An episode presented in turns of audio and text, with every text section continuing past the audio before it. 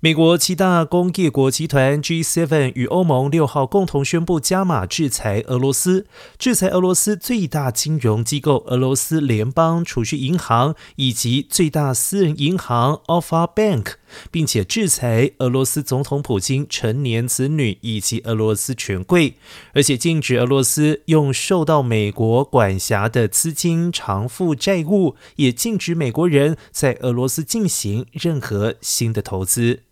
而根据白宫发布的成果清单显示，俄罗斯联邦储蓄银行占俄罗斯银行业总资产的三分之一，Alfa Bank 是俄罗斯第四大金融机构。新制裁行动对俄罗斯无疑是雪上加霜的经济打击。而白宫表示，在将近六百家企业退出俄罗斯市场以后，总统拜登将签署新的行政命令，禁止美国民众投资俄罗斯，进一步孤立俄罗斯在全球经济之外。